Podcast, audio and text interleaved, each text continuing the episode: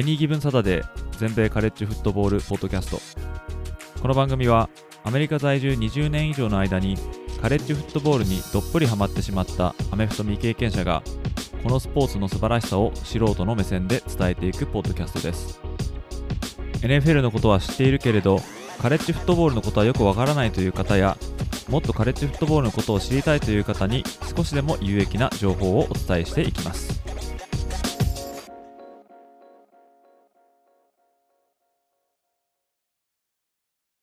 皆様ご機嫌いかがでしょうか？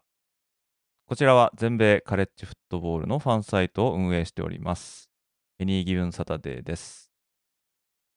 今回のエピソードは7月の間行ってきたポッドキャスト強化月間の締めくくりとしてふさわしいゲスト会となります。今回お越しいただいたのは SNS の Twitter で相互フォローさせていただいている MC79 さんです。どうぞよろしくお願いします。どうも、リスナーの皆さん、はじめまして。えっ、と、ツイッターでのアカウントネーム、MC79 でございます。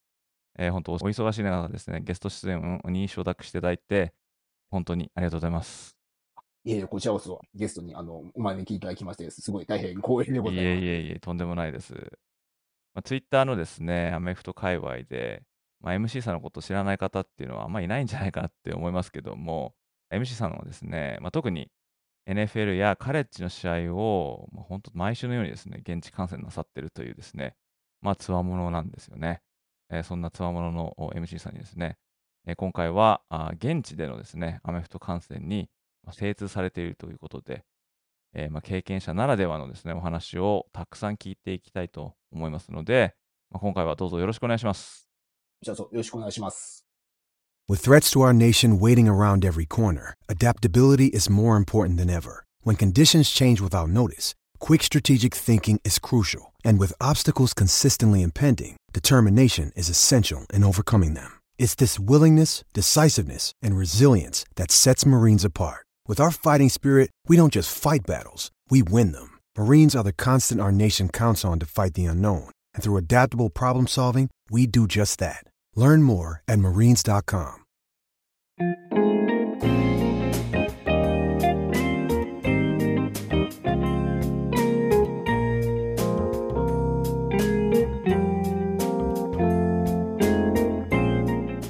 はい、ということで今回のゲストは MC さんとなりますけれども、おまあ、先ほども言ったようにですね、まあ、Twitter の方ではですね、精力的にツイートされて、しかもですね、現地観戦をたくさんしているということで、まあ、なかなかですね、知らない方いらっしゃらないんじゃないかと思いますが、まあ、ただ Twitter をやってらっしゃらない方で、えーリスナーの方っていうのも、まあ、いると思いますので、まあ、ちょっとですね、MC さんに、まあ、自己紹介的なものをですね、まあ、できる範囲でしていただけたらいいかなと思うんですけども、いかがでしょうか？わかりました。はい。えっ、と、ツイッターの方では、えっ、と、MC79 っていう名前で、まあ、今、ツイッターっていう名前はちょっと変わってしまいましたけどね あの、なんか X っていうもので、ねえ、とんでもないね。変わってしまったんですけども、まあ、ちょっと、あのツイッターで、あの、ちょっと今回は、あの、通したいと思います。はい。で、そうですね。私は、アメフトは昔に、あの、日本の方で、あの、アメフトをしてまして、えっと、日本の、まあ、高校、大学と、まあ、ちょっと社会人の方では、まあ、プレーしてまして、で、ずっとポジションは、まあ、ラインの方を、えーやってまして、で、高校、大学で、大学の3年生の春までは、えっと、ディフェンスラインを、えープレーしてまして、で、大学の、まあ、3年生の春に、まあ、ちょっと監督から、お前、オフェンスラインやれみたいな人を、うんノートいない中、ほほぼ、なんか命令形みたいな形でちょっと言われまして、で、そこからオフェンスラインに転向して、で、その後もずっとそうですね、オフェンスラインをしておりました。えーこれ、あの、アメフトを始めたきっかけっていうのは、まあ、どんな感じだったんですか？そうですね、えっ、と、私実はあの、高校から、まあ、アメフトを始めたんですけれども、実はその前って、あの、スポーツを全然したことなくて、えで、ただ、あの、体だけはあの大きくて、ちょうど入学式の翌日に、高校のあの最寄りの駅から、まあ、ちょっと歩いている途中に、アメフト部のまあ先輩の方にちょっと声をかけられて、まあちょっと君体でかいね、みたいな感じで、なんかスポーツやったの？みたいな、いや、何も言ってないです、みたいな感じで、で、勧誘されまして、で、でちょっとその方に、まあ、声をかけられて、で、まあ、ちょっと一回、あの、説明会とか、で、その後、ちょっと仮入部っていう形で、入ってきまして、まあ、そしてちょっと私はあまりなんかちょっと、物を断れない、ちょっと器用な人間でした もうなんかそのままちょっとやめたくてもやめられないみたいな、ちょっと怖くてやめられないみたいな感じで、で、そのままそうですね、ずっとプレーを。それでアメフトを始めて、で、その後まあずっとプレーをしても結局なんか大学までやって、で、その後まあちょっと社会人でもね、ちょっと何年かやることまでなってしまった、まあそこはちょっとハマってしまったっていうところがあります。なんかいろいろ今までゲストで来ていただいた方にも話を聞くと、やっぱり競技人口がそこまで多くないんで、だからあのリクルートに命をかけてるじゃないですけどね、とにかくもう入ってくれる人をいっぱい探してるみたいな、あそういう話を聞いたんで、その、まあ、網に引っかかったわけですね、じゃあね。そう。あと、結構他のスポーツと比べて、まあ、ちょっと今若干、あの、やっぱりその、中学以前の経験者って今ちょっと増えてるかと思うんですけど、日本でも。はい。ただ私がそのプレーを始めた頃って、高校以前にアメフトやったことある人ってほとんど皆無に等しい状態でして、でそれで、まあ、ちょっと私はそのスポーツ経験ほとんどゼロなんですけども、そのアメフトは高校がやるスポーツだからみんななんか同じスタートラインだよっていうふうに。なるほど。ちょっと、それだったらちょっとあのやってみてもいいかなみたいなところがありましたので、えで、結構まあ、体は私結構大きい方でしたので、なのでまあちょっとそれだったらなんか、まあ、活躍とまでは言わないんですけども、まあちょっと使うものになるんじゃないかなとか ちょっと思ったりもしたので、まあそれでまあちょっとプレー、ね、アメフトをやってみたっていうのはありますね。えでまあ、ちょっとなんかラグビー部とかにも声かけられた、まあ、ちょっと体大きかったのに声かけられたりしたんですけども、え結構私が言った高校って結構ラグビー部って結構推薦とか取ったりするので、まあ、これはもう絶対あのついていくのは無理だなと思いましたんで、うんそれでまあそれだったらちょっと高校から始められる、うん、アメフトにしようかなと。なるほど。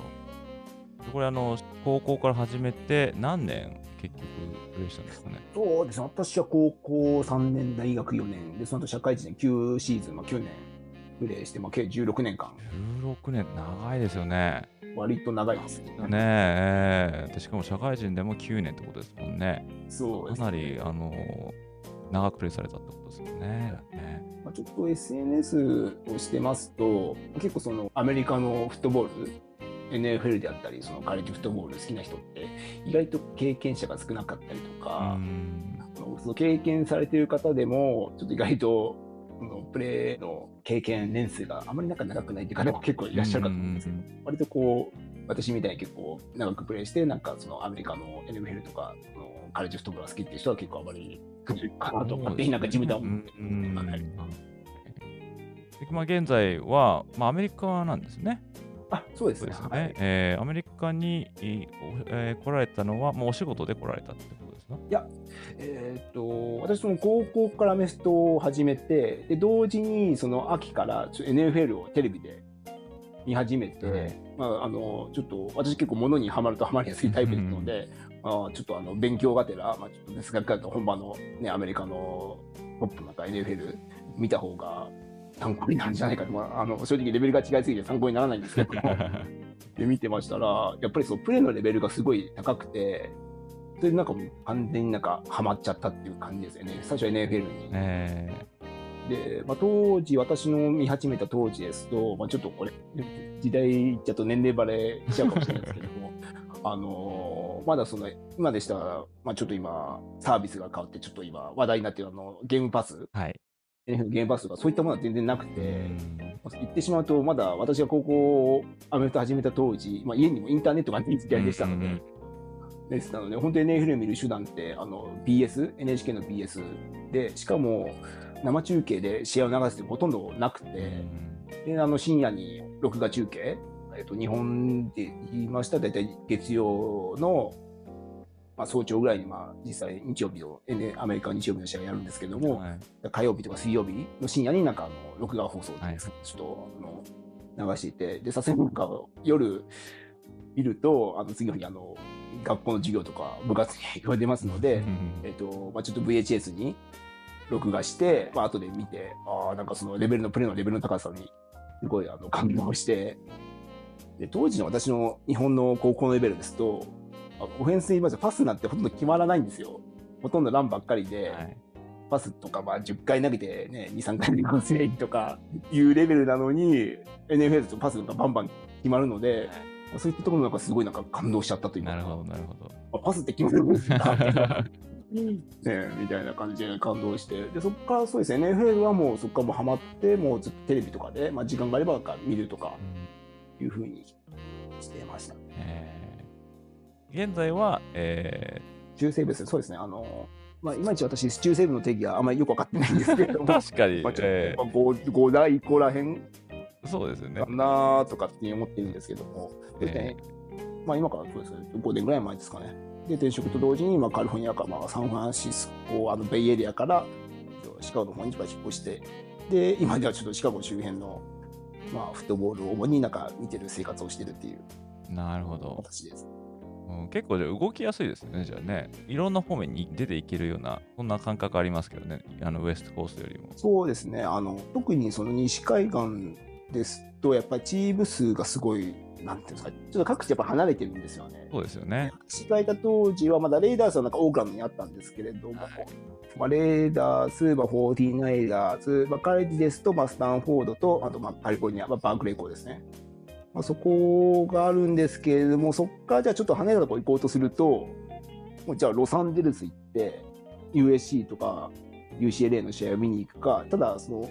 サンフランシスコからロサンゼルスって車ですと多分6、7時間ぐらいかかると思うんですよね。そうですよね。結結構かかるんですよね。カリフォルニアって実はあの日本より面積大きいですので、えじゃあサンフランシスコからじゃあ北に行くと、まあ、カリフォルニア州の1個上の州がオレゴン州なんですけれども、ーうんオレゴンっつったら、まあ、そのオレゴン、まあ、ダックスであったりとか、あのオレゴンステート、まあ、ビーバーズとかあったりするんですけど、ベイエリアからオレゴン行くのに多分車で多分10時間ぐらいかかりますんで、北に。飛行機で行く、まあ、飛行機で、まあそうですね、2時間ぐらいで行けるんですけども、そうすると、なかなかこう、そのベイエリアのフットボールから外に見に行くのはすごい結構大変なんですよね。ただ、それに比べて今、私がいるエリアですと、まあちょっとシカゴ郊外です。まあ、近くにベアーズとか、ベアーズがありますし、まあちょっと北に車で3時間、まあ、3時間がちょっと近いか遠いかってちょっと別問題なんですけど、まあ車でまあ3時間ぐらい行ければ、まあ、グリーンベイ、まあ、パッカーズですね。はいありますし、まあ、ちょっと南の方に行けば、インディアナポリス、はい。大体3時間ぐらいで来ますので、そうすると、車でまあ3、4時間ぐらいのエリアで結構 NFL のチームであったり、まあ、カレッジのチームは結構いくつかもありますので、そうですよね。まあ、そういった意味では、あのまあ、いろんなチーム、私、あの俗になんか箱押しみたいな形で、うんうんうん。結構なんか、どんな試合でも、ね、フットボール、アメフト行きますので、で、割とこう、どんな試合でもこう、見てなんか楽しめるタイプですので、でそうそういった意味でいろんなチームの試合を見ることができて、そういった意味ではここはいいのかなと思います。そうですよね。結構絶好の場所っちゃ絶好の場所ですもんね。じゃあ今、箱押しっておっしゃってましたけど、じゃあ、取り立ててこうな押してるチームはないってことなんですか？じゃあ。そうですね、NFL ですと、まあ、一番最初に見たのがスティーラーズですので、まあ、一応なんかスティーラーズをまあ推してる感じですけれども、あと、カレッジは、あんまりなんか推しっていうのは特になくて、まあ、何でも見に行ってしまうっていう。いい試合は見に行くみたいな。そうです。ああ、なるほど。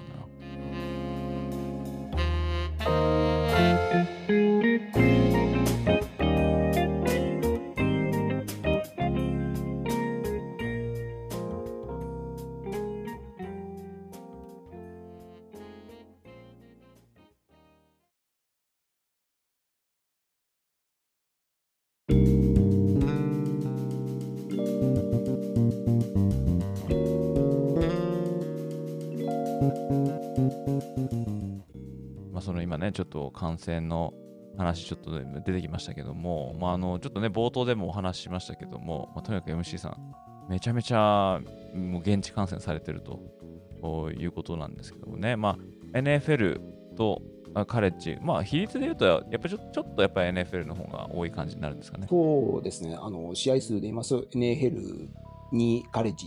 1、2対1みたいな形で。うーんそうですね。まあ、大体この、まあ、ツイッターとかをちょっと見させていただいてると、あの NFL の試合、今週末はどこ行くんだみたいなね、そういうなんかクイズ的なものになってますけどもえーだから今までですね、合計で NFL の試合、まあ、感染数っていうのが、これ200超えてるってことですね。200を超えてますね。でちょうどその200試合目が、まあ、昨シーズン、年で言いますと、今年の1月に行われた NFC のワイルドカードのゲームで、バッカニアーズ対カウボーイズの試合があったんですけれど、ちょうどトム・ブレイディ、今のところ復帰しなければ現役最後の試合なんですけども、もうないですよね。え まあその現役最後の試合が一応私にとってはちょうど200試合目っていう、えなるほど。まあ、ある意味、ブレイディとあのインターとともに記念する試合というふうになりました。はい。過ごしたと。うわーでも200ですよ。すごいですよね。2006年に初めて見たってことですからね。それから数えるとちょうど17、6年17 17ぐらいですかねはい。それで200試合以上見てるんですから。すごいですよね。で、あのまあ今はちょ NFL の話を聞いてきましたけども、このカレッジのね、えー現地観戦っていうのもですね、まあ、まあ、私の取り扱ってるのはまあカレッジフットボールなんで、こちらをですね、またちょっとぜひ聞いていきたいなと思うんですけども、まあ、カレッジもね、あのーまあ、さっき2対1っておっしゃってましたけども、NFL とカレッジの。まあ、それでもね、ものすごい数、多分見てるってことになると思うんですけども、あの初のカレッジフットボールを見た試合っていうのがね、あるんですよね。えっと、初めてカレッジフットボールの、えっとまあ、現地で見た試合ですけれども、えっと、それと2008年の11月のサンクスギミングですね。まあ、ちょっとあのアメリカの方にもあの旅行であの現地観戦、日本からあの見に行きましてで、ちょうどその最初に見た試合がえテキサス大学、あのテキサス州のあのオースティンにある、まあ、あのロングホーンズですね、あのオレンジ色の。ね。はい、と、あとテキサス A&M の、まあ、当時はそのライバル対決と言われた試合で、今はちょっとカンファレンスが、まあ、ちょっと SEC とビッグ12に分かれちゃったんですけども、お互い、まあ、ちょっとあの来年からまた SEC 一緒になっちゃうんですけども、当時はあのビッグ12一緒でしたので、まあ、そのサンクスギミングのテキサス州のまあライバルの試合をあの日本から見に行きました。これじゃあ、アットテキサスってこあとですよね。とテキサス、ねはい。えー、いやー、羨ましいですね。その後にもまたなんか別の試合も見たそうですね、その時に、まあ、サンクスギムで、この試合がちょっと木曜日だったんですけども、はい。で、この試合を見た後に、えっと、ロサンゼルスに飛行機で飛んで、で、ロサンゼルスで、あの、ノートルダム対 USC、あの、ロサンゼルスの LA コロシアムで、それもちょっと観戦してきました。すごいですよね。この始発カレッジが、このカレッジフットボール界を代表するこのライバリー2つっていうのはね、なあ、もう始まりがすごいですね、もうね。カレッジ沼に入っていくには、最高の試合をちょっと、まあ、見られたってことですよね。まあ、今思うと、なんかいいチョイスだったなと、なんか自画自賛本当ですよね。いや、素晴らしいチョイスだと思います、まずは。当時ちょっとノートルダムはちょっとあまりなんか、あの、強くなくて、はい。ですので、ちょっと割とチケットもそこまで高くなかったかなっていうイメージもありますし、試合も結構 USC があの結構一方的な試合で勝ってしまったっていう当時は試合でしたね。はいまだピート・キャロルの時ピート・キャロルであのクォーターバックが、まあ、今あの解説、解説者で出てくるあのマーク・サンチェス、マーク・サンチェスか。あはい。ジェッツファンからしたらあのあまり いい思い出がないかもしれないけど、そうですね。あえて言いますね。言わないですけ ちょっとファンしちゃったりとか。ただ当時 USC ってそうピート・キャロル、まあ、今シーホークスのヘッドコーチをされているはいピート・キャロルがあの率いてまして、もう本当なんかあの強い試合でしたのよかっでたですね。あの時は。はい。でちょうどこうノートルダムがもうなんか落ち目と言っちゃうあのノートルダムファンの方失礼かもしれないですけども、まあ本当なんかあのどんな選手がやっても正直言って覚えあんまり覚えてないえぐらいの試合でしたのでそういうのありましたね、そういう時ね。ノートルダムも。ですなので結構なんか一方的な試合でしたね。はい。うーん、なるほど。で、えーまあ、カレッジフットボールはね、レギュラーシーズンの後にボールゲームっていうのが、まあ、あるんですけども、こちらもね、なんか初めて見たボールゲームっていうのが、まあ、あるので、初めて見たボールゲームが、えっと、2009年の12月の年末にちょっとあのまたアメリカにあの観戦旅行で行ったんですけれどもその時に、はいあのサンフランシスコで見たちょっとなんかエメラルドボールっていうものがありまして多分今はないと思うんですけども当時ですと、まあ、サンフランシスコジャイアンツあの野球のですねはい。メジャーリーグのサンフランシスコジャイアンツが使っている、えー、と AT&T パーク、今はちょっとオラクルパークという名前にちょっと変わってしまったんですけれども、まあ、そこで行われた、えー、とボールゲームを初めて見に行きました。試合のカードは、えー、とボストンカレッジ対、これまたあの USC。もう、もう、えで、おそらく、まあ、ちょっとこれ、うる覚えで申し訳ないんですけれども、あの USC のピート・キャロルが USC 最後の試合あだったと思いまーす。まあ、ちょっとピート・キャロルが USC 去るとき、ちょっとあの黒い噂がまあそうですね。ちょっと逃げて出たみたいな感じでしたもんね。ちょっとね。うん。で、ちょ当時の USC も、まあ、ちょっと、まあ、よ弱いとは言わないんですけれども、そのやっぱそのト全米あのランキングなんか5位以内に入るような感じの強さでもなかったので、そうですね。ですので、まあ、ちょっとあまり聞いたことないようなボールゲームです。よね、まあちょっとそういった感じの強さの、まあ、両者が高かった試合というのをちょっと見に行ったっていう。なるほど。えー。で、まあ、あのカレッジフットボールのボールゲームって、まあ、そういういろいろボールゲームがまあありますけどね、特にまあ注目されるボールゲームって、まあ、ちょっと一握りあると思うんですけども、はい。まあ、あのそういう、まあ、メジャーボールっていうんですかね、えー、そちらの方もね、また見られてるんですよね。そうですね。で、このちょっとエメラルドボールっていうボールゲームをサンフランシスコで見た後に、いかなんかロサンゼルスにちょっと飛行機で飛びまして、で、ちょっとロサンゼルスから、当時アムトラックっていうちょっと、まあ、電車ですかね。鉄道がアメリカ、鉄道があるんですけれども、ちょっとロサンゼルスからサンディエゴの方に、あのちょっとその電車でちょっと移動しまして、うんでちょっとサンディエゴで、まあ、年末に年の暮れに、だからホリデーボールっていう、まあ結構これ割とメジャーなボールゲームだと思うんですけども、そうですね。うん。当時そのアリゾナ大学対、まあ、ネブラスカ、うん。まあ、試合をまあちょっと見まして、でその後にまたそのアムトラックっていう電車でロサンゼルスに戻ってで年が明けて1月1日に、まあ、ロサンゼルスで1月1日に行われるボールゲームといえばローズボールっていうのがあるんですけども、まあ、それをなんか見に行きましたね。まあ、当時ですと確かまだあの4大ボールローズシュガーフィエスタオレンジですね。はい。がなんか4大ボールみたいな感じで言われてまして、で、それの一つのローズボールを、えっと、あのパサデナっていうサンロサンゼルスの北にあるところに見に行きました。ってことは、このエメラルドボールとホリデーボールとローズボールを同じ年に見たんですか、これじゃあ。同じあの年末年始の旅行で見に行きまして、で、でそのエメラルドボール見た翌日にあのサンフランシスコに見ましたので、まあ、フォーティナイツの試合を見て、あ、はいそこに挟んであるわけですね。見て、で、でフォーティナイツとあとライオンズの試合を、当時あの、リーバイススタジアムでキャンドルスティックパークっていう、はいサンフラ。ンシスコにあるスタジアムだったんですよ。そこで見て、えその後にロサンゼルスにちょっと飛行機で移動して、バスケも見に行ったんですよ。ーあのレイカーズすごいですね。スポーツ観戦、しかし、両方だったんでえでレイカーズの試合を見て、で、その次に、まあ、ちょっとサンディエゴでちょっとあの、電車で移動して、で、そのホリデーボールを見て、ロサンゼルス帰ってきて、で、まあ、年が明けてローズボールを見て、まあ、帰るみたいな。そういった年末年始を当時は過ごしました。ーいやー、すごい。これはすごいですね。はしごって言葉でなんか収まらないぐらい見てますね、同じ時にね。すごい、もう、ここまで言うと達人級ですよね。でこの頃になりますと、割とこう、現地観戦のノウハウが自分なりでもつかめたのかなと思いますが、うんあとはそうですね、やっぱりこう、休みが取りやすいのは、やっぱりこう年末年始、まあ、当時私まだ日本であのサラリーマンしてましたので、はい。年末年始をうまくこう回るような旅行で、当時は見に行ったりしました。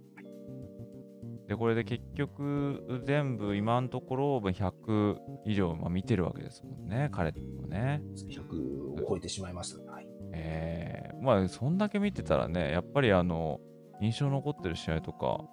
まあ、あると思うんですけど、まあ、もし、あえてあげるとすれば、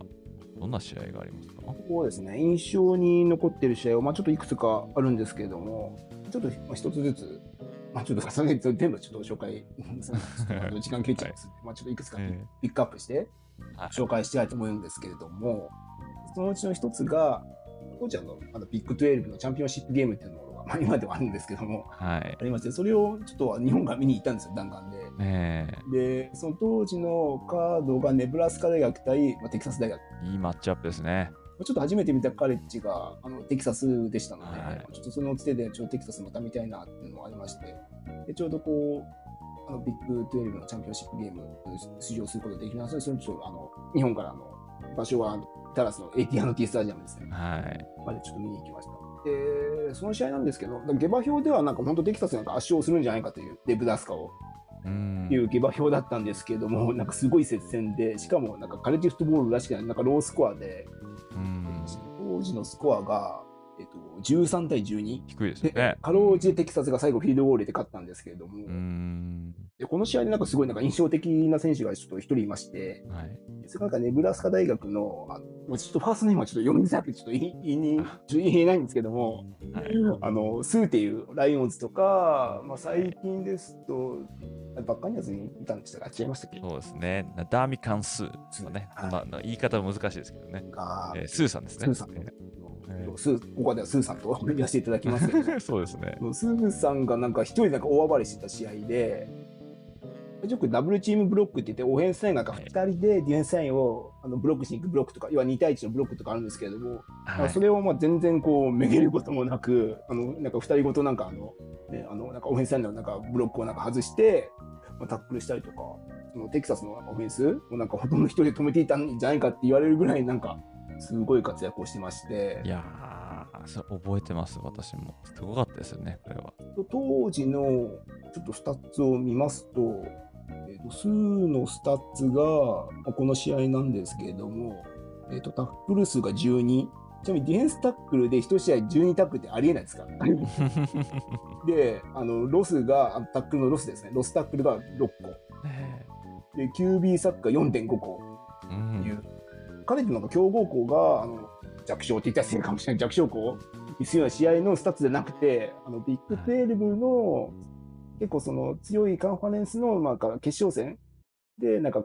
これだけのなんかディフェンスタックルとしてありえない数字まあ叩き出した試合ですけどもすごいなんかそれがあの選手としてあの印象が強くてでこの試合を見てまあ多分ドラフトまあ3位以内に確定だなみたいなえあの心の中でこれでもうドラフト決まったなみたいな個人的には心の中でー、そうですね。彼、確かファイズマンのあのファイナリストにも選ばれてましたもんね。そうなんですね。確か。えーいや、すごかったですね、確かに。という試合でした。はいはい、もう本当、上げたら、もう多分、キリがないと思うんですけどね、それやっぱり100以上見てたらね、えーまあ、これからもね、どんどん どんどん 増えていくと思いますからね、その中でまたもっとそれらを超えていくような試合が、まあ、出るかもしれないですよね。印象に残るあの名勝負を期待しながら、ちょっとまた試合を、ね、見に行きたいなとは思っております。そうですよね。ああいうの見ちゃうと、もうまた次も次もってやっぱなりますよね。そうですね。こう自分が見た彼女の試合で活躍した選手でこう NFL で活躍すると結構嬉しい面っていうのもあったりしますね。はいうん、わかります、それは。なんかちょっとこう、肩入れしたくなりますよね、ちょっとね。えまあよくなんか SNS でなんか俺が育てたみたいな そこまでは言わないですけども、まあ、ちょっとそれになんか近いものがあって。ーいや、なんか俺はこいつの大学時代知ってるぞみたいなね、ありますよね、そういうのね。つばつけてたね、そういうのあります。スカウトでもなんでもないんですけど。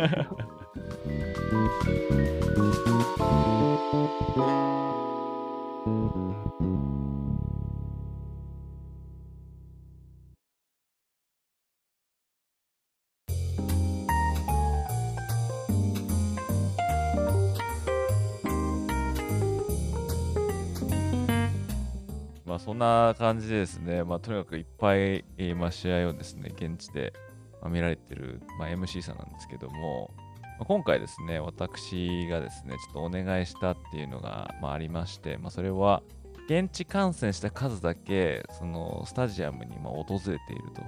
ということになると思うんです。まあ、もちろん重複してるところってあると思うんですけども、まあ、やっぱりね、あのカレッジフットボールだけで行っても、まあ、相当な数のスタジアムが、まあ、あるわけで、そこにまあね、多分全部は、まあ、訪れてはいないんでしょうけども、でもやっぱり数増えれば増えるほど、やっぱこのスタジアムは良かったなとか、まあ、印象に残るところがあるんじゃないかと思って、これでトップ、まあそうですね、5を、まあ、ちょっとですね、まあ、MC さんが選ぶカレッジスタジアム5選ね、えーまあ、こういうのをちょっと選んでいただいて、ここでですね、まあ、紹介していただきたいなってまあ思うんですが、まあ、このうち2個だけね、あのすでに5位と4位っていうのは出していただいてて、で、あとの1から3っていうのは、まだ私も知らないんで、ちょっとこれ聞くの楽しみなんですけども、早速ですね、これ、まあ、5位と4位ちょっとここに、あるんで、ちょっと見てみたいんですけども、これ5位がオレゴンのオーツェンスタジアムになってますね。こちらはどうでしたか？スタジアム的には。そうですね、あのここのスタジアム、私、多分3回か4回ぐらい行ったことあるんですけども、はいちょっと。場所は、あと残念ながらあの日本から結構行きづらいところにそうですね。オレゴン州のがユージンっていう都市があるんですけど、まあ、まあ本当にオレゴン大学しかない田舎町。そうですね。基本的になんか大学しかない田舎町が多いんですけども、そうなんですよね。うん。そこにある、まあ、スタジアムで、まあちょっと私、そうですね、昔なんかサンフランシスコに住んでましたので、まあ、パック12のスタジアムちょっと何か所か行ったんですけれども、パック12で結構一番好きなスタジアムオレゴン大学のスタジアムで、でここはやっぱあのキャパですね、あの観客の収容人数はそんなに多くないんですよ。そうなんですよね。5万5千ぐらいなんですけれども、やっぱり地元の応援熱がすごい強くて、はい。まあ、割となんかオレゴン大学って、こう、まあ、10年以上ですかね、割と安定した強さを持ってますので、ですので結構お客さんも結構たくさん入ってますし、あとはその当時私が留学してたサンフランシスコとかですと、やっぱりなんかいろんな娯楽っていうんですかね、スポーツがありますので、なかなかこう、当時言ったスタンフォードであったり、なんかカリフォルニア大学、UC バークレーですね、なんですかね、そのお客さんの熱量っていうんですかね、っていうのはやっぱりなんかちょっとあっさりした感じがするところがありまして、なるほど。ただ、このオレゴン行ったら、なんか結構、まあ、チームはまあそれなりに安定した強さがあるのもあるんですけども、ただ、客の熱量っていうんですかね、っていうのもありますし、まあ、あとはここは、あの、ナイキの創設者の方が。卒業されているところですので、うんまあ、なんかユニフォームもなんか毎週変わって、まあ、そういった意味ではすごいなんか、まあ、中にはちょっと斬新すぎて、ちょっとあの、デザインがなんかいいのか悪いのか、ちょっとなんか、わかります ありますよね。えですそういった意味ではすごいなんか雰囲気のいいスタジアム。で、割と西海岸では私結構おすすめのスタジアムです。えなるほど。あの緑に黄色が映えますよね。そうです。で、当時私が見に行った時はあの、あのマリオタはい。とかがいました。なんかね、オフェンスはなんかアップテンポでゴンガンガンガンガンガンするはい。感じ。はい。そういった意味ではすごいなんか見応えのあるチームであったり、今スタジアムでありました。なるほど。5位が、まあ、じゃあ、オレゴンの大手のスタジアム。で、4位でえいただいているのがですね、まあ、テキサスのまあダレル・ロイヤルテキサスメモリアルスタジアムとこういうことになってますけども、まあ、こちらね、さっきもちょっと出てましたけども、カレッジ初めて見たスタジアムってことですよね、これね。そうですね。ちょっと初めて行ったスタジアムですので、まあ、すごいちょっと印象が強くて、当時のまあテキサスもちょっと強かったですので、あのなんかあのテキサスファイト、ね、あのファイトソング、流れなんかあの指で牛のマーク、はい。やりながら、なんか、ねこうやりながらみんなで、だっていうのがすごいなんか印象的でした。これがなんか初めてのカレッジの試合だったんですけれども、まあ、同時になんか初めて見るその10万人入るスタジアム。あの NFL ではその10万人入るスタジアムってないんですけれども、まあ、カレッジだとまあいくつかありますので、まあそのね、人数のまあ多さというんですかね、その人数が多ければそのお客さんのなんか熱狂もなんかすごいので、まあ、そういった意味ではそのスタジアムの大きさであったり、お客さんの熱狂ぶりに、まあ、もちろんなんか初めて見に行ったカレッジですので、まあ、なんかもうすごいなんかそれになんかあの影響されたといいますか、初めてその体験するものっていうものがすごいなんか印象がありますので、そういった意味ですごいなんか思い入れのあるスタジアムです。ただ、あの、このスタジアム、ちょっと実は最初に見に行った1回しか実は行ったことがないですので、まあ、ちょっとそうですね、またちょっともう一回、また行きたいなと思っているスタジアムの一つですね。けどもうあれですもんね、去年とか一昨年とか、またちょっと改築して増えましたもんね、そうですね、あそこは。片っぽがあのエンドゾーンもほとんど改築して、で、真新しくして、で、なんかあの、選手の入り口があの、ロングホーンマークのようなデザインになって変わったりしますし、まあ、あとは、あの、プレイヤーで言いました、あの、マンニング家のアーチー・マンニングがね、あの入学してきましたので、まあ、ちょっと今年はね、ちょっとあの、出れるかわかんないんですけども、一回ぐらいはね、試合出るんでしたら、ちょっと一回見に行きたいなと思っております。はい。そうですよね、テキサスのちょっとこう期待度上がってますからね、まあ多分また盛り上がり度もひとしおってことになるでしょうね、きっとね。はい。えー。はい、ということで、まあ、この5位と4位ちょっと出していただきましたけども、じゃあいよいよですね、私もまだ聞いてないですね、えー3位からあートップ3のスタジアムをちょっとね、聞いてみたいんですけども、早速じゃあ、まず第3位をですね、えー、出ていただけますでしょうか。えっと、第3位は、えっと、ミシガン州にあるミシガン大学のミシガンスタジアムです。ビッグハウスですね。ビッグハウスです。はい。で、ここも、その10万人スタジアムの一つ、使用人数が10万人を超えるスタジアムで。最大ですよね、多分ね。で、えー最大です。ね。え。もう多分、いつも多分11万人ぐらい入るんですけども、う ん本当に11万人入ってるのはちょっとわかんないんですけども、はい。で。で、ここのスタジアムの形が、まあ、なんか俗に言うなんかボール型っていうんですかね。まあ、要はその何層にもなってなくて、まあ、一層だけで囲ってて、形なんですけど、まあ、それでなんか10万人入るっていうスタジアム、本当なんかすごい大きいスタジアムで、結構そういった意味であの、なんか壮観なスタジアムです。結構ね、ここのスタジアムで、まあ、個人的になんかちょっと好きなシーンがありまして、選手入場の前に、あの、マーチングバンドが、まあ、ちょっとフィールドでなんか演奏するんですけれども、まあ、大体どこのカレッジも、マーチングバンドの方が、あの、体系組んで、カレッジのそのロゴを表したりするんですけれども、で、ちょうどその選手が入場するときに、あの、真ん中にミシガン大学です M の字に書くんですよね。で、ここのスタジアムは、あの、ちょうどフィールドの真ん中、50ヤードラインに、なんか選手の出入り口がありまして、でそこからなんか選手がまあ入場するんですけれども、ちょうどその M の尖ってるとこありますよね。M 字の尖ってるとこ。あれが選手が入る前にマーチングバンドの M の尖ってるとこ開くんですよう。んで、。そのシーンが僕結構すごいなんか好きで、はい。なんかすごいかっこいいんですよね。はい選手を迎えるみたいな。はい。ねちょっと YouTube で多分検索したらあるかもしれないんですけども、結構そのシーンが好きだったりっていうところありますね。ねあの、なんかあの、バーナーを掲げて、そこの選手がこう出。てくるあれジャッジするとかありますね。はい。ちょうどあのシーンのちょっと前に、はいもうアイコニックですよね。ミシガン大学のスタジアム。で、えーちょっとそうですね、シカゴにあの引っ越ししてきてからは、大体年に1回ぐらい訪れてるスタジアムですね。はい、まあ、私のうちから、まあ、大体4時間ちょっとぐらいで行きますので、まだまだ行動範囲、行動範囲ですねはいミシガン大学から あのデトロイト、はいまあ多分3、40分ぐらいで行きますので、まあ、土曜日はミシガン大学を見て、まあ、日曜日はライオンズ、デトロイトでライオンズの試合を見て、なんか帰るみたいなのが、あ、もうルーティーンみたいなですね、もうね。ほぼこうミシガン巡りをして、なんか帰るみたいなツアーが大体多いですね。はいなるほど。ということで、じゃあ、3位がミシガンのミシガンスタジアム。ね。じゃあ、次はじゃあ2位のスタジアムをお願いします。で2位のスタジアムがあのフロリダの、えっと、タラハシーっていう都市にあるあのドーク・キャンベルスタジアム。あでこれはフロリダステート大学のスタジアムです。ーこちらはどんな印象がありますか？ここはフロリダステートってあのロゴのマークがあると思うんですけれどもはい。そのロゴはいのマークのこう印象が強いスタジアムでしてでちょっと試合の前になちょっとあの馬に乗ってひひちょっと火をつけてギアっていうんですかね。思ってなんか入ってでそれがフィールドまであの刺すシーンがあるんですけどもそれがなんかすごいなんかかっこよくて、はい、ああ、それはわかります。それがなんかすごいなんか印象的でした。えで、ここもちょっと1回しか行ったことないんですけれどもー、え当時見に行った試合が、まあ、今、フリーエージェントになってしまったランニングバックのダルビン・クックっーはい。ていうあのバイキングスで走ってた選手がいるんですけど、ちょうど彼が多分大学最後の年だったと思うんですけども、で相手があのフロリダ大学、あのゲーターズですね、のあのフロリダ大会ライバル対決ですね。うんで、そのダルビン・クックがもうなんか走りまくってたっていう試合でした。はいまあ、1回しか見たことないのに、ここに上がってくるってことは、相当こう印象が強かったね。相当印象強いですね、ここねえ、本当ですよね。まあで、実はこのスタジアムもう一回行こうとしたんですよ。ねえ。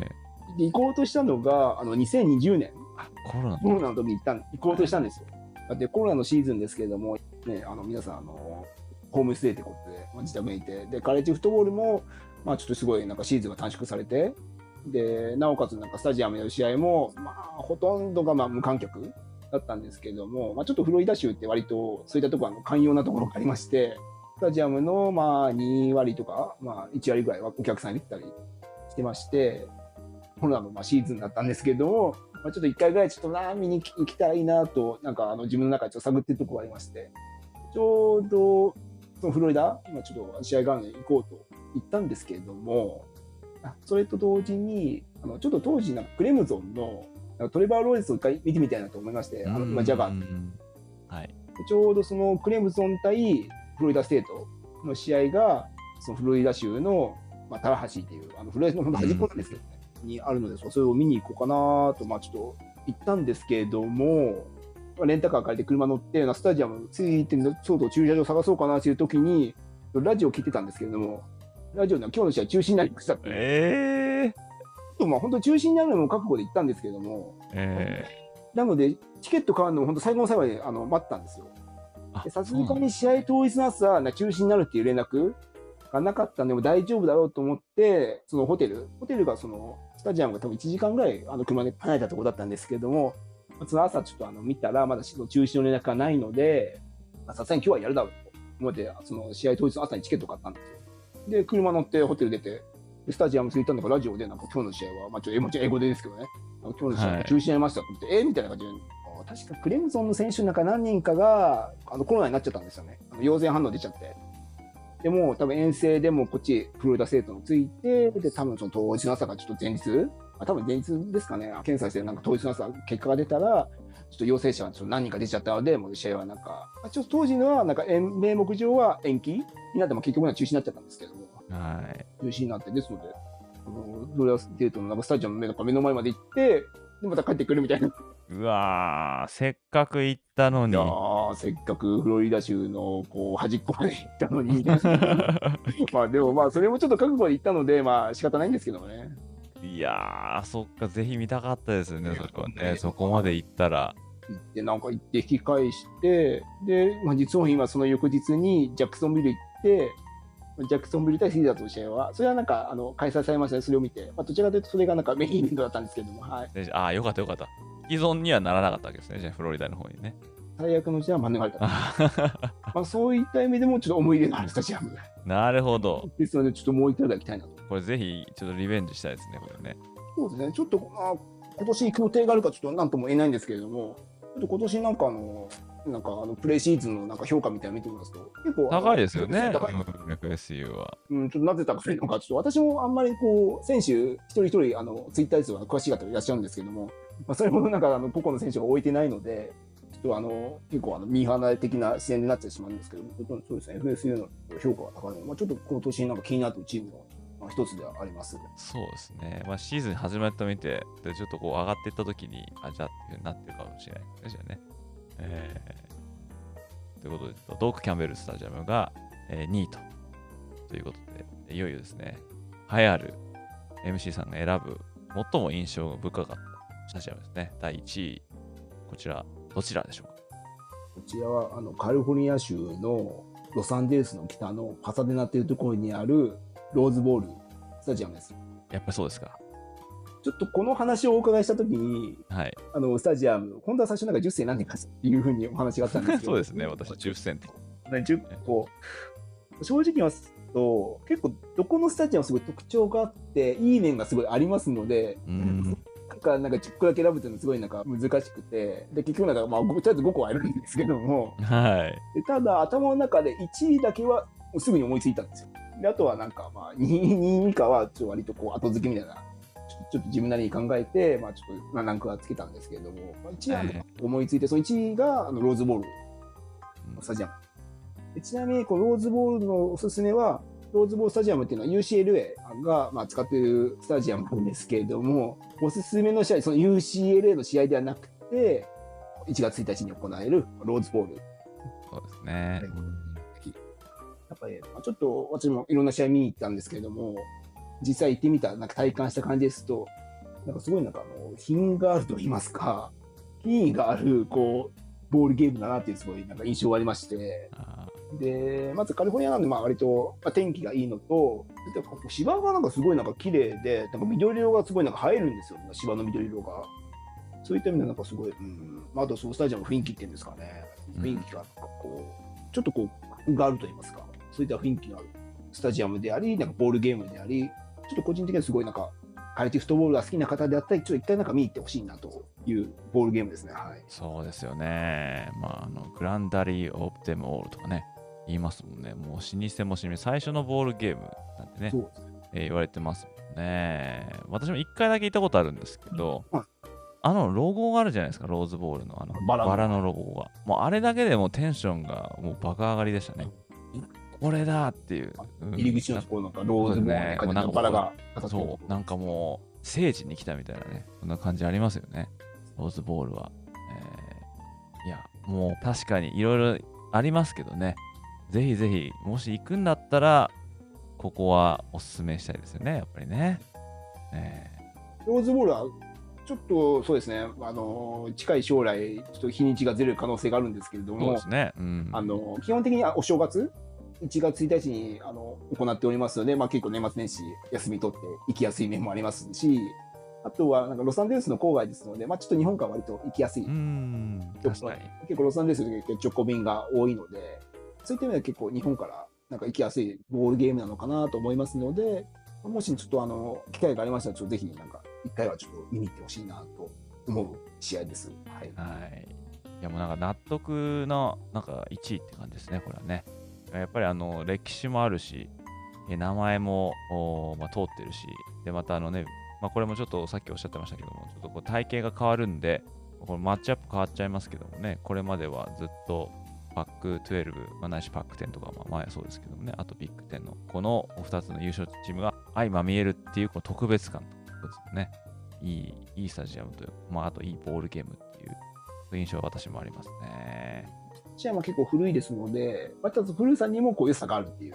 スタジアムですね。そうですね。ということで、えー出揃えました。1位がローズボール、えー2位がドーク・キャンベルスタジアム、えー3位がミシガンスタジアム、で4位がタレル・ロイヤル、あ、テキサスメモリアルスタジアム、そして5位がオレゴンのオーツェンスタジアムというトップ5を出していただきました。まあ、あのカレッジフットボールをですね、今まで見たことない方とか、またあのアメリカで見たことあるけど、このスタジアム見たことないなっていう方ね、もしいらっしゃいましたらですね、ぜひぜひ今この上げていただいた5つのスタジアム、どれもね、あの行く価値、それぞれあると思いますので、ぜひですね、皆さんもトライしていただきたいなって、ま、思いますね。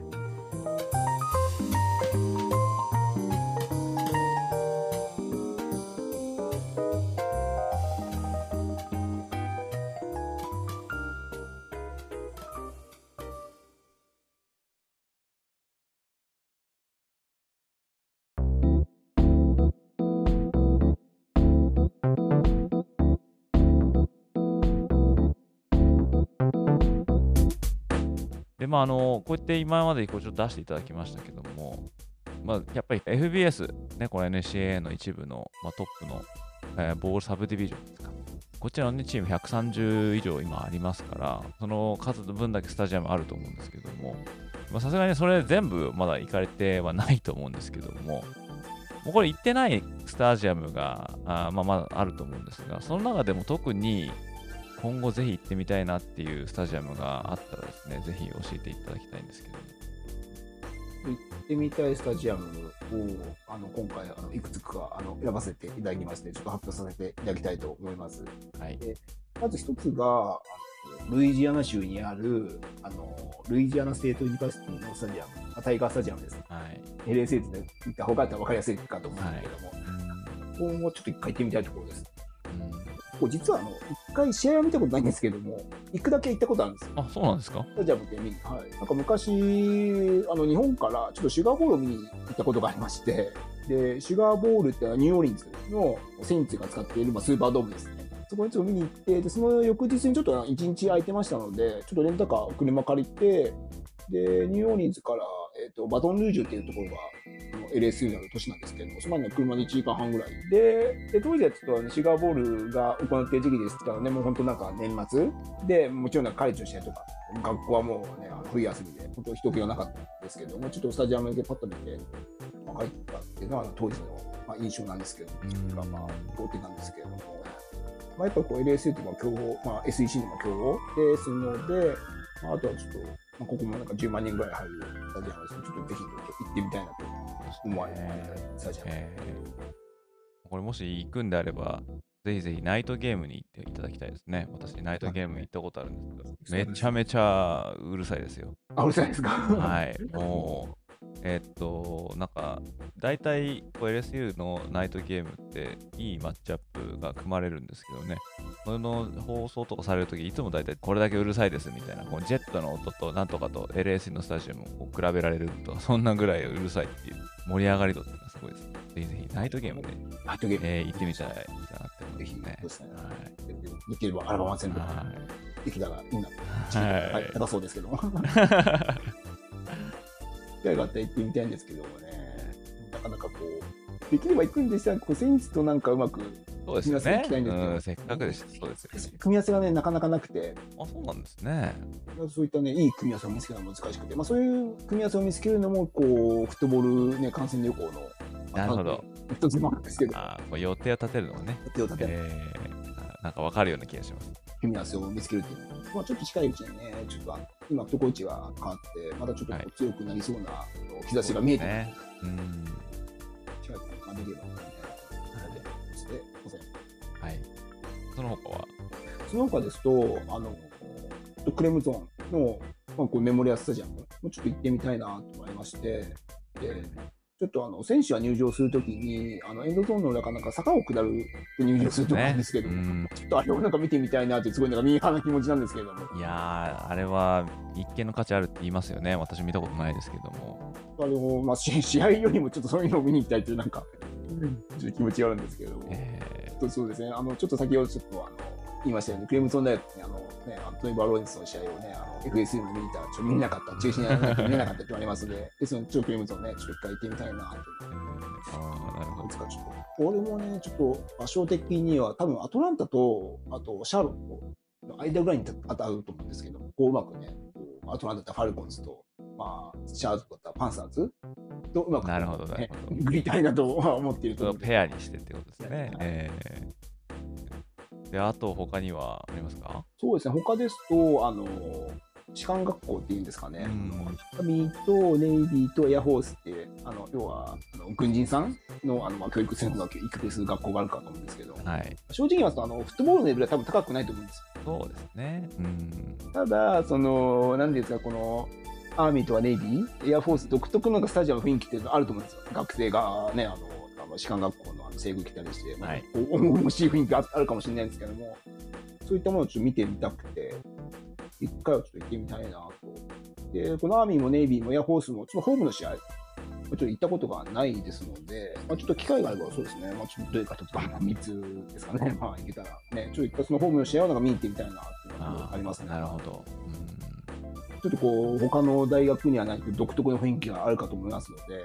まあ、ちょっとそういうのをこう体感してみたいなという気持ちはすごいあります。うん。はい。って感じでいいですかね。でも本当に、まあ、持ってあげればきりないと思うんですけど、ね。まあ、あげればキリはないですね。えー、まあでも多分、これ、時間かければ、全スタジアムもひょっとしたらいけちゃうかもしれないですね。まあでもね、ままあ、ピンキリありますからね。うん、まあ、せめて、まあ、例えばパワー5とかね。うん、まあ、あるか。パワー5、一生、一生、あの生涯の可能性もあるか。ちょっと、ちょっと近々の目標として、ちょっとビッグテン、はい。ちょっと全部回りたいなってありまして、まあ、残すのが、えっと、ネブラスカとラトガス。なるほど。ラトガスはそうですね、割とこう、ニューヨークとフィアデルフィアの間ぐらいだと思うんですけど、はい。ちょっと行きやすいかな。そうですね。ジャイアンツのとかジェッツの試合を見てとかできそうですね。うんネブラスカが、えっとうちから、まあ、シカゴから、まあ、本当、真西うん、はい。に行ったところになるんですけども、まあ、多分、真西に何時間ぐらいかな、多分7時間、6か7時間ぐらいかかると思うかと思うんですけども、ちなみに周りに何もないんですよね、NFL チームないので、本当行くとしたらもうネブラスカ単体でも見に行って帰るみたいな。そうですよね。まあ、ただ、そのネブラスカってあのヘッドコーチが、あのー変わりまして、そうですね。マット・ルールでしたはい。ですので、まあ、ちょっとあのパンサーズ、あの NFL はちょっと、ね、あの若干こういまいちだったんですけども、まあ、あのその前はあの、ね、あのベイラー大学のそうですね。結果を残してもらって、まあ、ちょっとネブラスカもね、うまく復活してくれれば、ちょっとユニークかもしれないです。そうですね。ぜひぜひ復活させてほしいですね。はい。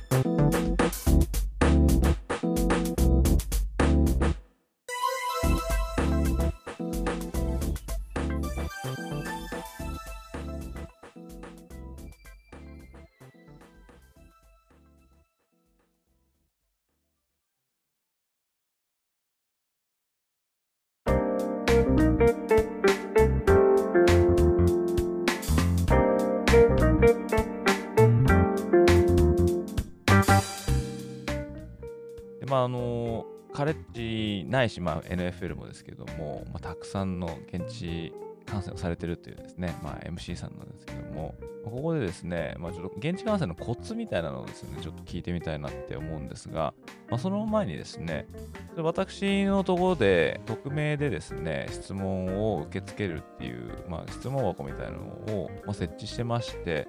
でそこにですね、ちょっと前なんですけども、まあ、ちょっとこのチケット購入に関するですね、質問が来てまして、まあ、これちょっと一回ちょっと読ませてもらいますね。えいつも楽しく拝聴させていただいてます。AGS さんは現地観戦する際、チケットはどうやって購入しているのでしょうか？まあ、普通のサイトで購入しているのか？あなど。あ、このサイトが特におすすめ等あれば、いつか現地で見る際の参考にしたいですというですね、質問をいただいてまして、まあこれはですね、まあもう私が答えるよりも、もう現地観戦の達人であるですね、MC さんにですね、ぜひこのチケット購入に際してですね、なんかこう、ティップっていうか、えーあればですね、ちょっと教えていただきたいなと思うんですけども、いかがでしょうかね。はいえー、とカレッジフットボールの試合のチケットの、えー買い方なんですけれども、まあ、これちょっとアメリカのスポーツまあ、チケットの買い方、まあ、共通するところあるんですけれども、結構人気のある試合ですと、まずチケットってのは普通には売ってなくて、で、アメリカって結構そのチケットの転売がすごいなんか盛んっていうんですかね、主流で、まあ英語ですまあリセールとか言ったりするんですけれども、えっ、と、そのチケットのまあ転売を扱っている、まあ、サイトっていうんですかね、まあ、そういったものがありますので、まあ、そういったところが買うのがまあ主に主流になっているかと思います。ですので、まあ、ちょっとまあ転売で買うのがメインです。まあ、ちょっと日本の方ですね、なんか転売で買うっていうとすごいなんかあのネガティブなイメージがあるかもしれないんですけども、まあ、ちょっとアメリカでは本当それがなんか主流になっていますので、その転売を行っているサイトっていうのはいくつかありますので、それをまあ使って買うっていうのがまあ主な流れになります。まあ、ただ、こう人気のないカードって言っちゃ失礼なんですけれども、あまりこう、まあ、ランキングが外れたりとか、まあ、ちょっとね、あのパワー5のまあ下の方の格好とかの試合とかですと、ひょっとしたらちょっとチケットが余ってる場合がありますね。まあ、そういった場合ですと、まあ、まずその、えっと大学名フットボールチケットみたいな感じで Google で検索していただきますと、まあ、その大学の、まあまあ、 athletic department の、まあ、チケットが扱っているサイトがありますので、まあ、その大学の公式ですね。まあ、そういったところで、まあ、チケットを扱っているかもしれませんので、まずまあそういったところで、まあ、ちょっとあの、まあ、定価のチケットですかね。まあ、見てみるの一つの手ですと。まあ、ただ、その人気のあるカードですそのあ例えばランキング同士の対決とかですと、まあ、そういった、まあ、一般販売のチケット、まあ、ほぼ売り切れてますので、でそういった、ちょっと先ほどあの言いました、転売のサイトで買う必要がありますと。でその転売のサイトは実はいくつかありまして、まあ、一番有名なのが多分チケットマスターってところかなと思うんですけれども、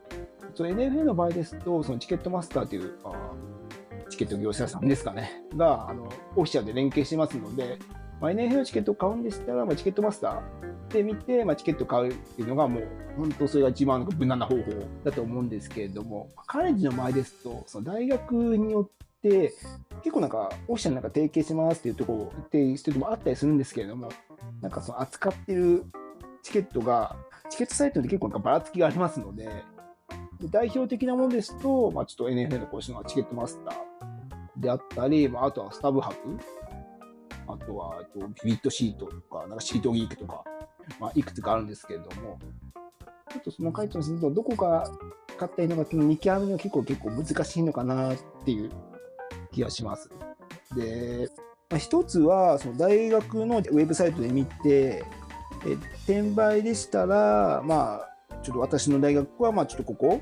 と提携してるので、ここで買ってくださいっていう案内してるところも、ま、いくつかあります。でそういった場合ですと、まあ、多分そこで買った方がいいと思います。あとはこれ私のなんか印象なんですけれども、多分スタブハブが多分一番、どこも無難に扱ってるかなという印象があります。ですので、まあ、多分スタブハブ見て、で、あとは、まあ、チケットマスターと、まあ、シートギックとかですかね。まあ、最近だと。このあたりのサイトを見て、まあ、多分値段そんなに大きく変わらないと思いますので、極端に。まあ、ちょっとその3つぐらいを見て、まあ、扱ってる席がたくさんあるところであったりとか、ちょっと見たい場所、そういったものをチェックされて、まあ、買うっていうのが無駄なのかなと思います。まあ、一応、その大手のサイトですので、基本的に転売なんですけれども、まあ、そこで買って大丈夫だとは思います。多分ねあの、日本からチケット買いたいとかいう人って、これ本当に、えーちゃんとしたところなのかなみたいなね、そういうところって心配になると思うんで、えーまあ、今言って、えーいただいたね、あのチケットサイトは、まあ、安心できるということですね。ボールゲームとかですと、多分ボールゲームで検索すると、そのボールゲームのなんかオフィシャルサイトみたいなとこありますよね。多分そのオフィシャルサイトとかで、あの、こことなんか連携しますって言ってたりしますので、まあそういったところを見てみるの一つの手かなと思います。こればっかりはね、ちょっとね、NFL は結構、うんチケットマスター見てくださいね、一言で済んでしまうんですけども、カレッジはね、結構なんか大学とによって結構すごいなんかばらつきがありますので、まあそうですね、やっぱりそのチケットマスター、スタブハブ。で、結構なんかシートリークがね、たまになんかし連携してるボールゲームがあったりするので、うんまあ、その3つかな、見ていただければ、まあ大丈夫かなと思います。で、値段感は、私よくなんか ESPN のスケジュール表をよく見るんですけども、はい。あの多分携帯ではちょっと、まあ、出てこないと思うんですけども、まあ、パソコンで ESPN のサイトを見て、カイティフットボールのスケジュールを見ていただきますと、チケットの値段ってなんか出てますのであ、りますね。えそれがあの、まあ、大体の最低価格の目安だと思いますので、まあ、それを見るのもまあ一つの値段のこう参考になるのかなと思います。はいね。まあ、いいカードほどやっぱり当然高くなる。高くなりますねで、まあ、あと tips といいますか、えっ、と、買うタイミングなんですけれども、はい。席によほどこだわりがなければ、まあ、試合の、まあ、数日前ぐらいに買えばいいかなと思います。うーん。やっぱ試試合が近くになると、やっぱ売りたいがやっぱ売りたいので、売れなかったらあの、ね、全額損になってしまいますので、そうですよね。えやっぱ値段がやっぱ下がるんですね。あの試合が近くになると。なので、まあ、そうですね、まあ、ちょっと試合のまあ数日ぐらい前まではちょっとこう、待って、値段をちょっと観察してみるのも一つはいいいいのかなと思います。あ、そのね、焦って買うことないってことね。私の考えは焦って買う必要はないっていうチケットを焦って買うなっていうのは、まあ、ただシーズン開幕前は本当ランキング外で急になんか強くなっちゃったみたいなはい。するとそういった場合はすごい高くなりますので、ねシーズン前に買ってもよかったなっていうオチはあります。えねまあ、そればっかりはね、ちょっとわかんないですよね。わかんないですね。もうなんかもう株に近いので、はい、ありますね。そこはちょっとあの見極めを ご自身で持ってくださいみたいになってしまうんですけれども。で、あとチケットは、えっ、と、今そのもうほぼ全スタジアム電子チケットですので、あの多分紙のチケットが有数で送られるって言ったことは、多分まあ、ほとんどなないと思いますので、そういった意味ですと、まあ、チケット買って、まあ、すぐチケットはお手元の、まあ、スマホに多分届くのがそういった面ではすごいなんか便利になった世の中かなと思います。なんかあの、スタジアムに入る際の、この、例えばセキュリティが厳しいとか、そういうことを感じたりはしました？そうですね。あ、私なんか日本のスポーツ観戦はあの最近っていうか全然しないのでちょっと比較が難しいのでちょっとあれなんですけれども。今は基本的にスポーツの試合ってアメリカはどの試合もなんかクリアバック。うん。透明バック。その規定の大きさがまあ12インチ ×6×12 インチかな。っていう大きさがあるんですけどそのバックをじゃないと持ち込みは不可っていうスタジアムが多いですよね、ちょっと透明バック。まあ多分スタジアムだったりまあ、あとは、まあ、ちょっとスポーツ用品券とか、まあ、ちょっとね、試合前にちょっと読むのは難しいかもしれないですけども、一体売ってますので、まあ、そういったところでちょっと用意していただく必要が。もし日本から行かれるのでありましたら、日本のアマゾンでもちょっとなんか見たら、取り扱ったりしますので、まあ、ちょっとそうですね、日本から行かれる場合でしたら、ちょっと日本のアマゾンで透明バッグ買って、用意するというのも一つの手かなと思います。で、ただカレッジの場合ですと、まあ、NFL は基本的に透明バッグで入れるんですけど、一部のカレッジは、そもそもバッグ持ち込みダメっていうところがいくつかあるので。例えば、ミシガン大学、あそこ確かノーバッグなんですよ。バッグダメみたいな。多分多分理由が、多分あそこ10万人入るので、もういちいちバッグチェックしてはもう時間がそうですよね。わかんない。はい。なので、そういったスタジアムもありますので、まあ、ちょっと、あの、大学名、まあ、バッグポリシーとか、まあ、あの、アイテムポリシーみたいな感じで検索していただきますと、まあ、ちょっとあの、情報が出てきますので、まあ、ちょっとそういったとこ確認していただければいいかなと思います。そうですね。わざわざ行ってね、結局持ち込めなくて、どこにも置けなくて入れないなんて言ったらね、えーとんでもないですからね。最初にやっぱりちょっと調べておくべきですね、じゃあね。あとは、ちょっと、まあ、今はあまり見かけないんですけれども、あのカメラ、あの望遠レンズ付きのうん一眼レフとか、あの、はいはあの持ち込めないので、それやったら注意してか、ちょっと先に撮りたくて、ちょっとね、あの、なんか長いレンズのカメラ持ってきたんだけど、ダメ。それは、レンズの長さがちょっと決まってますね、規定の。あんまりなんか長い望遠レンズのカメラは持ち込めないので、たまにね、なんかそういった方いるんですよね。なんかそれでなんか揉めてるケースを。たまに、最近なんか少なくなった、多分、多分、あの、浸透してるの少なくなったんですけども、その、クリアバックポリシーっていうんですかね。それが結構、あの、まあ、そのなんか10年ぐらい前ですかね。なんか適用された時に、それでなんかそんなようなルールもできましたので、それでなんか、そのレンズダメってなんか揉めてるケースがたまにありますので、はい。じゃああれですね、行く前にちゃんと何を持ち込んでいいのかとか、そういうことを確実に調べておくっていうのは、まあ、非常に大事だと。ねえー他に何かありますか？そうですね。あとは、まあちょっと早めにあの行かれることをお勧めします、スタジアムに。えっ、と、やっぱカレッジフットボール、まあ NFL もそうなんですけど、数万人っていう方があの移動して、で、なんか数万人がなんかあの、セキュリティチェックって、その荷物をチェックして、入場するのに、そういう時間がかかりますので、ですので、まあ最悪、そうです、遅くても1時間ぐらい前にスタジアムに使われていることはすごくお勧めしますね。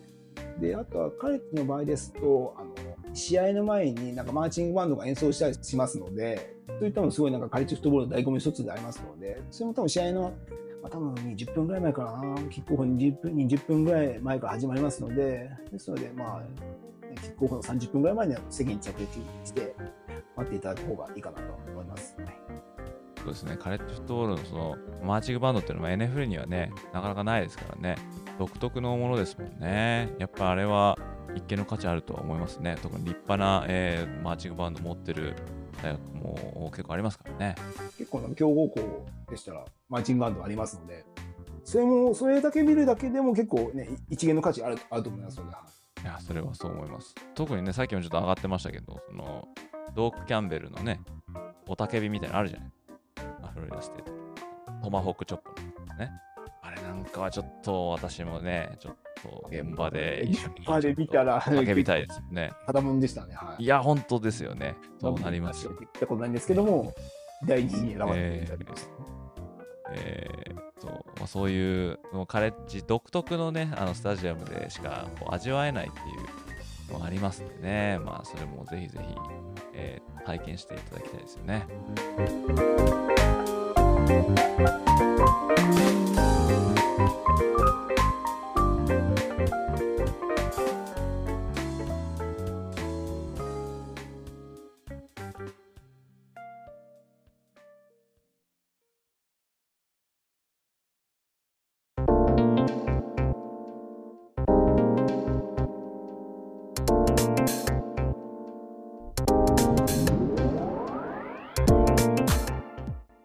ということで、ここまで MC さんをゲストに、現地でですね、実際にカレッジフットボールを生で楽しんできたという立場での、まあ、生きた声をですね、たくさん聞かせていただきました。まあ、やっぱりですね、ライブで楽しむのは、あまあいいと思いますし、やっぱりカレッジの沼でハマるなら、現地に来るのがね、やっぱ一番だと思うんですよね。まあ、まあ、それはなかなか簡単なことじゃないとは思うんですけども、でもでも今回のエピソードを聞いていただいて、まあ、少しでも興味が生まれた方には、まあ、将来ですね、やりたいことのこの、まあ、バケットリストなんて言いますか、まあ、そのリストにですね、まあ、ぜひカレッジフットボールの現地の観戦をですね、まあ、ぜひ入れていただきたいとあ思いました。ちょっとそうですね、私も、まあ、ツイッターとか、ちょっと SNS 見てますと、まあ、ちょっと NFL を見に行く方っていうのは、たまになんか見られるんですけども、ちょっとカレッジフットボール見に行くっていう方が、ちょっとやっぱこう、NFL と比べて少ないのかなっていう印象が持っておりまして、まあ、中にはそうカレッジフットボール好きで、日本かなんかね、今度 NFL 見てカレッジフットボールだけ見に行ってるっていう人も、まあ、ちょっと何名かなんか見かけたりはするんですけれども、まあ、ただちょっと NFL と比べると、まあ、ちょっとまだ少ないのかなっていう印象は持っておりまして、やっぱりこう NFL と比べると、やっぱその大学の試合、プロと大学って比べると、まあ、ちょっとその見劣りするんじゃないかみたいななんか印象がすごい持たれるかもしれないんですけれども、まあ、これはなんか正直言ってそのプレーのレベルはやっぱ NFL とカレッジやっぱレベルの差あります、すごい。ただ、そのスタジアムの雰囲気っていうんですかね、それはやっぱ NFL とカレッジって、またちょっと違ったなんか良さがありまして、本当そのスタジアムの雰囲気の差っていうのも NFL とカレッジ本当、もうカレッジはも NFL に引きを取らない良さがありますし、あとはその独特の学生のそのマーチングバンドであったりとか、まあ、あとその選手の入場方法、まあ、ちょっとあの先ほどですとあのクレムゾンのなんかサックだってなんか入場するところであったりとか、すごいなんかそう特徴がありますので、まあ、そのフットボールのそう試合そのもの以外にもそう楽しめる要素がすごいなんかありますので、ぜひなんかそういったものはあのテレビではちょっと味わえない部分がすごい大きいですので、そういったものはちょっと一回現地でなんか見てほしいなっていうのがありますね。ぜひ、ちょっとね、あの、カレッジって結構、あの、どこも結構田舎にありますので、ちょっともう行きづらくてね、ちょっと来るの大変だとは思うんですけども、ちょっとその価値は結構あるのかなと思います。で、まあ、そんな時はですね、ぜひ、現地観戦の鉄人であるですね、この MC さんの、まあ、ツイートなどをですね、覗いていただいて、その極意なんかをですね、学んでいただけたらいいんじゃないかなと思いますね。で、まあ、MC さんのツイッター、まあ、ぜひフォローしていただきたいと思うんですけども、アカウントの方はですね、アットマーク、アンダースコア MC79 ですよね。はい。はい。こちらの方ですね、皆さんぜひ、えーフォローしていただければですね、今シーズン、えーそして多分、この後もですね、あの現地観戦のこの旅みたいなのが続いていくと思うんで、えーその楽しいですね、旅の様子なんかも見れるんじゃないかと思いますね。特にあの MC さんね、スター飯なんて言ってね、あのスタジアムで食べる、えーご飯今日はこれ食べてますみたいなね、えーそういう写真もの載っけてますもんね。乗っけてますね。はい。えーあれもなんか見てて面白いですね。あ、こんなのあるんだみたいなね。ちょっとこう、スタジアム早く行って一周回って、ちょっとこう、特徴的なものだなっていったものをたまにチョイスしたりします。えーいやもうああいうのもまた現地でしか味わえないですもんね。えーそうですね。やっぱりこう、スタジアムでね、あの、食べるご飯っていうのはまたちょっと、外でまた食べるとまた違った、まあ、美味しさっていうのがねそうですね。え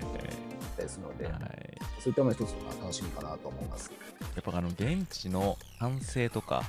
まあ、雰囲気、まあ、その他もろもろですね、まあ、これはもう本当に、えーテレビの画面では伝わらないものっていっぱいありますんで、ぜひぜひですね、まあ、あーこちらにこういうことがある方はですね、ラジフットボールの観戦をですね、旅のまあ予定にぶち込んでいただけると、まあ、こうやってですね、多分ですね、私たちが話しているようなことも、あ、このことかって分かってくれると思うので、えーその時はですね、ぜひ我々のこのポッドキャストのエピソードなんかをですね、参考にしていただけると幸いですけれども、あということでね、今回、まあ、収録時間はもうそうそう2時間に近づこうとしてますけども、ここまでなかなか、えー MC さん、あーお付き合いいただき本当にありがとうございました。あ、ね、こちらこそ、エイジスさん、ありがとうございました。えーとんでもないです。ありがとうございました。えーこの、まあ、2023年のシーズンもですね、MC さんの現地観戦リポートをぜひ楽しみにしたいと思いますので、今後もですね、えーまたフォローの方をしっかりさせていただきますので、よろしくお願いします。えこちらこそ、ありがとうございました。はい。ということでですね、今回のゲストは MC79 さんでした。えー MC さんどうもありがとうございました。えこちらこそ、ありがとうございました。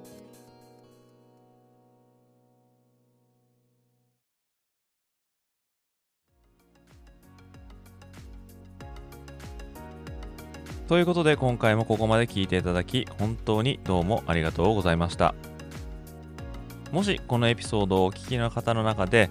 お使いのポッドキャストアプリでまだ登録やフォローをされてない方がいらっしゃいましたらこの機会にぜひポチッと登録やフォローボタンを押していただけると幸いです。それでは今回のエピソードはここまでとなります。また次回のエピソードでお会いいたしましょう。それでは失礼いたします。